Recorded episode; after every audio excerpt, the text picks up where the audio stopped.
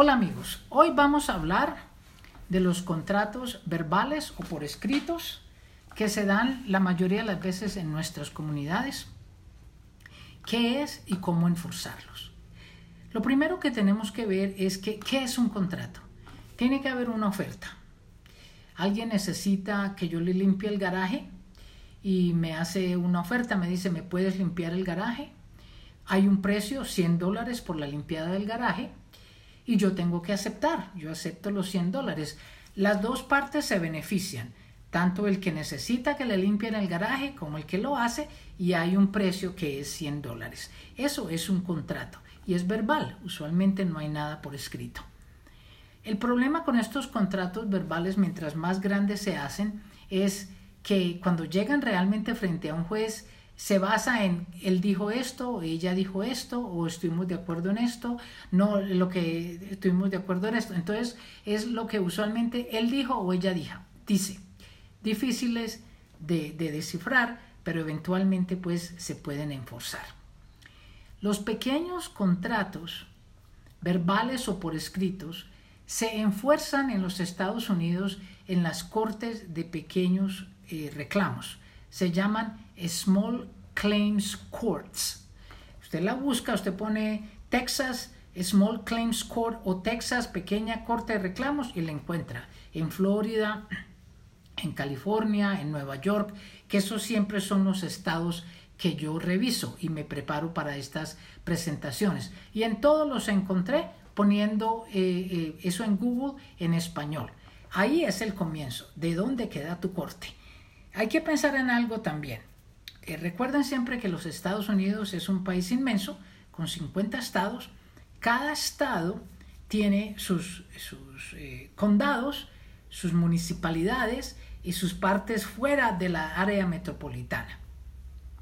En los Estados Unidos, cada condado tiene su corte local. Entonces les voy a hablar de Nueva York, que soy donde yo soy más familiarizada. Entonces supongamos en Queens, que es uno de los condados, hay como dos millones de personas y en ese condado existe la propia corte de familia, criminal, de divorcios, eh, pequeña corte de reclamos, eh, de, de, inquilinato, etcétera, etcétera. Ahora, si yo me quiero ir, si, si el asunto mío, el problema mío está en las afueras de Nueva York, tengo que ir a ese municipio a encontrar la corte local de donde yo serví ese, ese servicio. Entonces, eso es lo primero que tenemos que, que ver.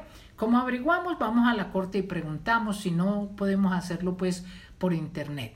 Hay que tener cuidado pues hoy día con lo del COVID porque hay ciertas cosas que están muy restringidas. Pero usualmente eso es lo que hacíamos. Íbamos a la corte, le preguntábamos, mire, esta, e, este señor que yo le hice este servicio, eh, la casa está en Naso. Ah, si está en Naso, tiene que ir allá a la Corte de Pequeños Reclamos de Nassau.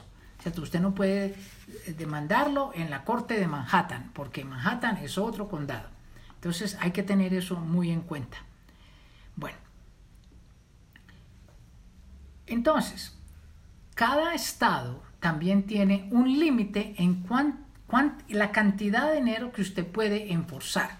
Entonces, por ejemplo, lo que yo miré es que Nueva York, para usted demandar en una pequeña corte de reclamos, la demanda no puede ser más de 5 mil dólares. Texas creo que es 8 mil. Florida creo, no, California creo que es 10 mil. No me acuerdo en este momento cuánto es en Florida, pero cada estado tiene un límite. Entonces, si el contrato que usted hizo, por ejemplo, si estoy en Nueva York y el contrato es por 6 mil, yo no puedo ir a la corte pequeña de reclamos y decir, más bien yo, yo demando por cinco. No, si el contrato verbal era por seis, la Corte Pequeña de Reclamos no le acepta ese, ese reclamo. Usted tiene que ir a la Corte Civil, que ya tiene más, ¿cierto? más procesos y, ya un, un poco más, más, más costosa, pero no es la pequeña Corte de Reclamos. Entonces, hasta 5 mil dólares en el estado de Nueva York, chequeen en el estado en que están. ¿Quién puede demandar? Una persona que tenga más de 18 años, ¿cierto? No tiene que estar legal en los Estados Unidos cualquier persona que haya dado servicios. ¿Por qué se demanda? Se demanda por dinero. Entonces usted no puede demandar a alguien por dolor, por humillación, por pérdida de, salario. No, usted tiene que demandar por una cantidad. Yo le trabajé a esa compañía eh, un mes, me deben 5 mil dólares, no me los han pagado. Usted no puede decir, ese señor tiene que hacer esto y esto. No, es exclusivamente una demanda por una cantidad de dinero. Si usted necesita un intérprete, las cortes tienen la obligación de tener un intérprete. Déjele saber a la corte anticipado que lo va a necesitar. Usualmente tienen los intérpretes más comunes, que son español, que es la segunda lengua oficial de los Estados Unidos. También puede que tengan alguien que hable eh, alguno de los idiomas que se o alguno de, en China o en la India, pero si es un idioma que es un poquito eh, difícil de encontrar, hay que, hay que informar para que nos lo tengan listo. ¿Cómo empiezo? Vamos a un ejemplo. Yo, Mercedes Cano, le di un servicio a el dueño de una casa de jardinería. Vamos a llamar a ese dueño de la casa Oscar. Oscar Jr., dueño de su casa, me contrató a mí para que le hiciera un servicio de jardinería de, digamos, seis meses eh, y la suma total del contrato son 5 mil dólares. Y Oscar no me quiere pagar. Entonces yo voy a la corte con la dirección. No puedo tener un P.O. Box. Tengo que tener la dirección de Oscar Jr. Voy a la corte, al secretario de la corte, y le digo, necesito entablar una demanda pequeña y el, demandado se llama Oscar Jr. Esta es la dirección. Si tiene teléfono, email, pero si solamente tiene la dirección es suficiente. La corte le manda tres noticias a Oscar Jr. Se le manda por correo regular, correo certificado y primera clase de correo. Va a tener suficientes eh, noticias para que Oscar Jr. sepa de que yo lo estoy demandando. Bueno, entonces lo demando. ¿Cuánto cuesta empezar? En Nueva York cuesta como 35 dólares. Al sur de los Estados Unidos es un poco más barato. Yo vi costos como de 15 o 25 dólares para empezar la demanda. Entonces, usted será el demandante, la otra persona será el demandado. Una corporación puede demandar en una pequeña corte de reclamos. ¿Es cierto? Eh, tiene que hacer unas noticias antes, notificarle a la persona de que la está demandando pero puede demandarlo. ¿Y quién puede representar a esa corporación en la pequeña corte de reclamos? Alguien de la corporación. El presidente, el secretario, alguien que es autorizado de esa, de esa compañía. ¿Qué pasa cuando le llega la demanda a Oscar Jr.? Él puede, en los cinco días que recibe, puede traer una contrademanda contra mí y decir, los servicios que ella me dio no, no, no fueron buenos estaba supuesta a venir acá todos los lunes y viernes y no vino. Solamente venía una vez. O cuando venía llegaba tarde, me hacía mal el trabajo, etc. Entonces esa persona demandada puede contrademandar. ¿cierto? Y entonces llegará el momento en que vayan a ver al juez para poder hacer estas, para poder entablar y comenzar esta demanda. Decirles antes que todas estas cortes tienen unas entidades dentro de las cortes que se llama Community Dispute Resolution. Es como un comité de resolución de una disputa, ¿cierto? Son gratis. Es una buena forma de empezar una, demanda porque uno lo hace como por las buenas, ¿no? Y le dice, va allá, le dice, yo quiero eh, el comité de, resolución, eh, te mandan allá, das toda la información y llaman a la contraparte y le dicen, mire, por las buenas, esta, esta compañía o esta señora dice que usted le debe 5 mil dólares y para evitar pues estos problemas, ¿por qué no le paga el dinero? Puede que la persona diga, mm, yo puedo pagarle 3 mil porque no me gustó mucho el trabajo. Y le sugiero, si esa es la oferta, tómela, porque lo que se sigue con la pequeña corte de reclamos es largo y es desgastante. Bueno, entonces, supongamos que no se resolvió nada en ese comité de disputa, ¿cierto? No se resolvió y entonces nos vamos para la corte. Cuando llegamos allí, muchas veces uno puede resolver antes de ver al juez y se permite. Si en los pasillos de la pequeña corte de reclamo yo y Oscar Jr. arreglamos por las buenas y dice, bueno, eh, a ver, Mercedes Cano, eh, yo en vez de los 5 mil le puedo pagar 3 mil yo tomaría esos 3 mil. Pero yo necesito que la persona tenga ese dinero chan con chan para pagarme ese dinero. No de que eh, se los mando por correo o se los pago. No, absolutamente que no. Tiene el dinero chan con chan o lo tiene cash en efectivo o va a tenerlos disponibles antes de que usted vea al juez. Porque si no, el, mal, el que es mal pago, el que es mala paga, olvídese, que vuelve y le hace la misma, la, misma cosa y lo hace volver a la corte.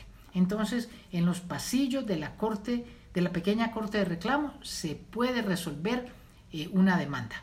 Y entonces una vez que lleguen a un acuerdo y la persona tenga el dinero, se acercan al secretario de la corte y le dicen, bueno, tenemos un caso hoy, pero lo hemos resuelto, por favor, eh, ¿cómo, ¿cómo paramos esta demanda?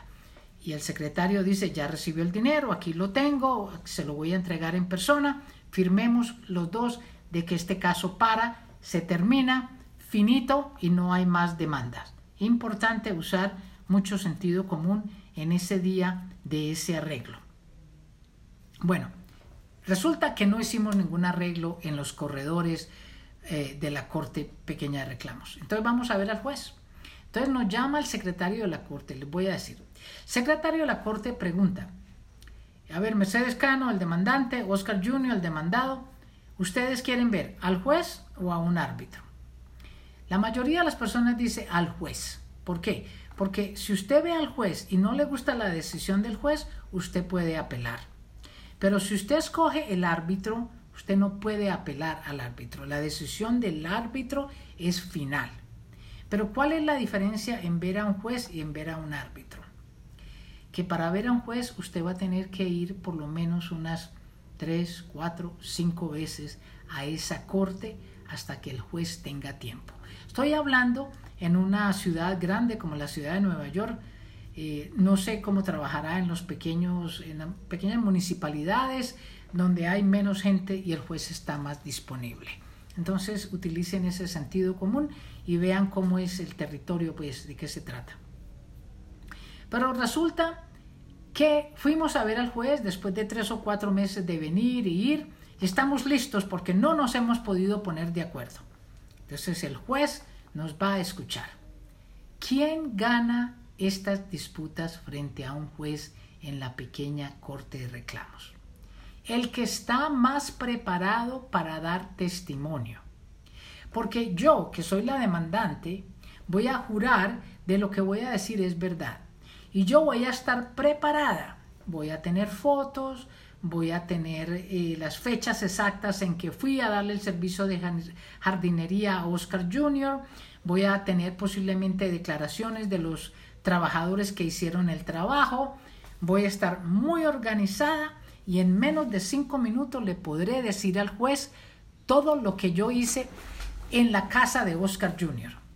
Y si Oscar Jr. no tiene una contrademanda y no tiene una buena historia de por qué no me quiere pagar mis cinco mil dólares, posiblemente yo gane.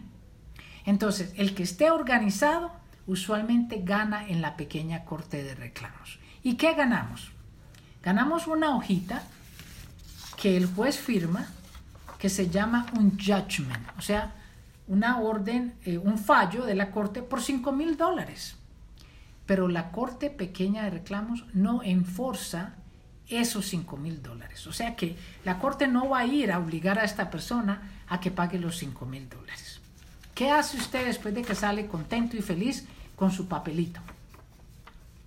Usted tiene que ir a buscar a una persona que le ayude a enforzar esa, esa demanda, ese fallo. Y existen en los Estados Unidos, por supuesto, oficiales que trabajan para la Corte. En la parte East de, de los Estados Unidos, la parte East Norte, se llaman marshals, los marshals, ¿cierto? Con M, M-A-R-S-H-A-W-L, marshals. En la parte sur, la mayoría de las veces se llama al sheriff. Entonces, usted va a ir al marshal y le va a decir, señor marshal, ellos son empleados oficiales de la corte. Aquí tengo este fallo de la corte por 5 mil dólares contra Oscar Jr. Yo gané el caso en la corte. Y el Marshall le va a decir, ok, ¿dónde tiene Oscar Jr. las cuentas de banco? Porque el Marshall lo que va a buscar es dinero.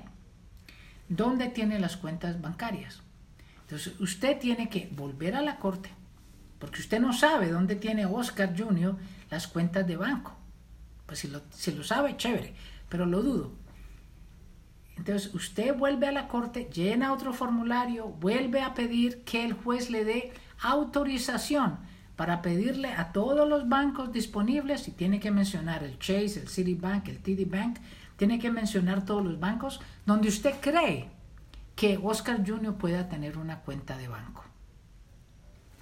Entonces, una vez usted tenga ya esa orden firmada por la corte, usualmente uno se va, busca un detective, en los Estados Unidos trabajamos así, busca un detective que usualmente es un policía retirado, o hay muchos servicios pues de estos, donde, o usted mismo lo hace, pues usted mismo le manda a los bancos esta, supina, eso, ese documento que la corte le da autorizándolo a buscar los récords de los bancos, de, los, de las telefónicas, los récords de motores y vehículos, ¿cierto? Esa orden que se llama supina, usted la puede servir en todas las entidades que usted pueda eh, pensar de que Oscar Jr. puede tener información o puede tener las cuentas de banco porque usted lo que necesita llevarle al marshal o al sheriff es exactamente la información de donde Oscar Jr. guarda su plata. Bueno, usted manda esas supinas, está llamando al banco diciéndole dónde está, lo que le pedí, porque los bancos no ponen pues una, una inmediatez en, en esas órdenes, usted tiene que darle seguimiento y cuando le llega la información de dónde tiene Oscar Jr. la cuenta de banco, usted se la lleva al marshal. Existen varias estrategias que usamos a veces los abogados, donde si ya sabemos dónde tiene Oscar Jr. la cuenta de banco, esperamos a que lleguen ciertos dineros que se dan regularmente en los Estados Unidos. Por ejemplo, si la persona hace impuestos y le devuelven dinero, dinero de lo que pagó de impuestos, uno espera que pase esa época en que el IRS, o sea, la, la oficina que, que brega con los impuestos, envíe los reembolsos a las personas. Entonces esperamos y ahí es cuando le decimos al marshal, ahora sirva, sirva esa orden inmediata para que congelen las cuentas de banco. Congelan las cuentas de banco por tres veces el valor de la orden del juez. Entonces, si la orden del juez era de 5 mil, la congelación de los fondos de la cuenta de banco de Oscar Jr. son de 15 mil dólares no te van a dar los 15 mil, te van a dar los 5 mil y gastos, pero el Marshall tiene el poder de congelar esa cuenta por tres veces la cantidad que el juez ordenó. Entonces esa es la ventaja de que el Marshall o el sheriff sea el que enforce pues estas órdenes. Entonces quedamos amigos en que usted va a ir a la Corte Pequeña de Reclamos, va a empezar su demanda, le van a dar un día que usted va a ir a la corte, usted va a escoger si va a ver al juez o al arbitrador y usted va a ganar su caso porque va a estar súper preparado y va a salir de allí con una orden que se llama un judgment eh, para ir a buscar al sheriff o al marshal para que le enforcen esa ley una vez usted tenga la información de dónde esa persona tenía la cuenta. Si usted no puede encontrar la cuenta, esos, esas órdenes, ese fallo de la corte es buena por 20 años. Y a los 20 años usted la puede refrescar para otros 20 años. ¿Cierto? Entonces si la persona no tiene dinero ahora, usted puede esperar un ratito a que la persona consiga dinero, a que le depositen un dinero o que gane una demanda y usted entonces puede enforzar esa, esa orden que le dio el juez. Amigos, estas cosas se dan muchísimo en nuestras comunidades. ¿Qué se da? Se da préstamo de plata, se dan servicios de jardinería, de babysitter, o sea, de cuidar a niños, eh, rentar un cuarto y la persona no le pagó, o dineros prestados. Todos esos son enforzables porque son contratos verbales donde existieron dos personas que se hicieron un servicio, un favor, no un favor, un servicio, hubo un supuesto pago que había que haber y no lo hubo, ¿cierto? Ahora, las pirámides no son legales en los Estados Unidos. Usualmente eh, las compañías utilizan a veces la venta de un servicio si usted les trae más gente para que se siga formando esa pirámide de personas que siguen poniendo dinero. O muchas veces se forman como unas, eh, no sé cómo se llaman, como unas asociaciones entre 10 o 15 personas donde todo el mundo pone 100 dólares semanales y le dan el dinero al 1, al 2, al 3. Eso no es enforzable porque es una pirámide y no, no es permitido. Bueno, amigos, yo creo que con esta me voy a despedir. Espero que los contratos verbales y por escritos en las cortes pequeñas de reclamos haya quedado un poco eh, más claro. Pueden encontrar la información en los websites. Que tengan una feliz noche.